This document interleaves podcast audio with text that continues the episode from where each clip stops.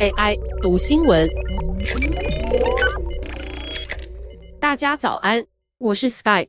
运动后，不少人会有肌肉酸痛的问题。许多人认为肌肉酸痛才表示训练有效，这是真的吗？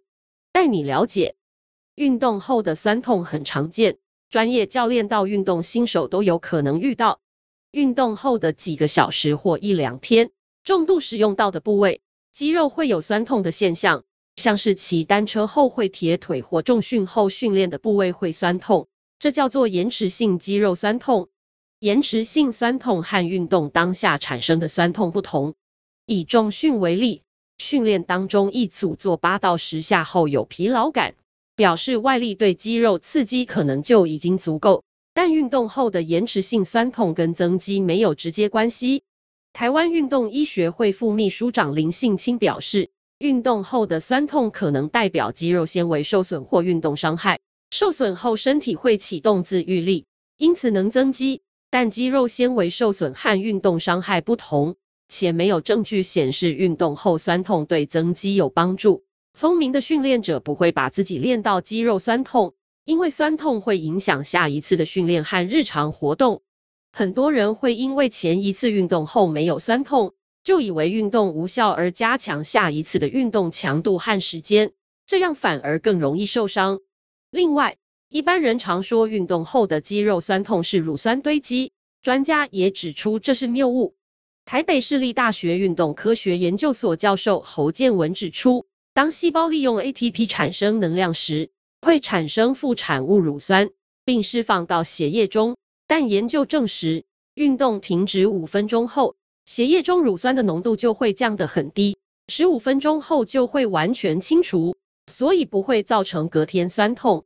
相反的，乳酸是很珍贵的能源。当乳酸产生后，身体还可以回收并产生能量，所以乳酸不是坏东西，反而是身体在代谢乳酸的过程中会产生氢离子。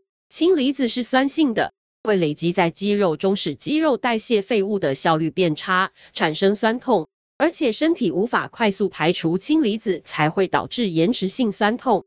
所以运动后肌肉会疼痛的原因很多，除了肌肉纤维轻微损伤产生的发炎反应导致酸痛，同时也是身体在修复时，神经生长和组织连结时产生的感觉，因此跟乳酸没有关联。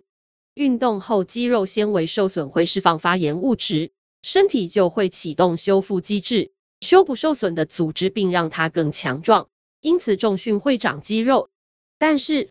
要长肌肉，不只是单靠肌肉纤维受损。林信清透露，除了透过肌肉纤维损伤促使身体修复，还可以利用机械张力，透过重量刺激肌肉生长，以及利用代谢压力，让身体为了应付重量刺激而改变内分泌和荷尔蒙。这三种方式，只要达到其中一项或两项，不用做到肌肉酸痛，也可以有增肌效果。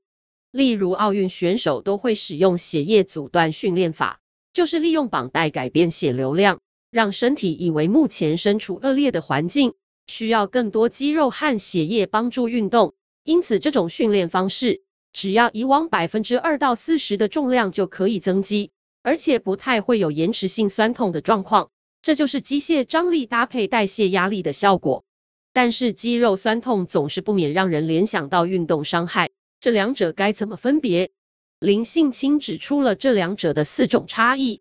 首先，延迟性酸痛大都在运动后一到三天内出现，而运动伤害则是可能在运动当下就已经出现。第二，延迟性酸痛大约只会持续三到五天，运动伤害则可能更久。第三，延迟性酸痛比较不会有红肿、热痛等明显的发炎反应，而运动伤害会有。第四，延迟性酸痛比较不会大幅度改变肢体活动度，顶多在活动时会酸痛，但运动伤害可能会让活动度明显受到疼痛限制或卡住。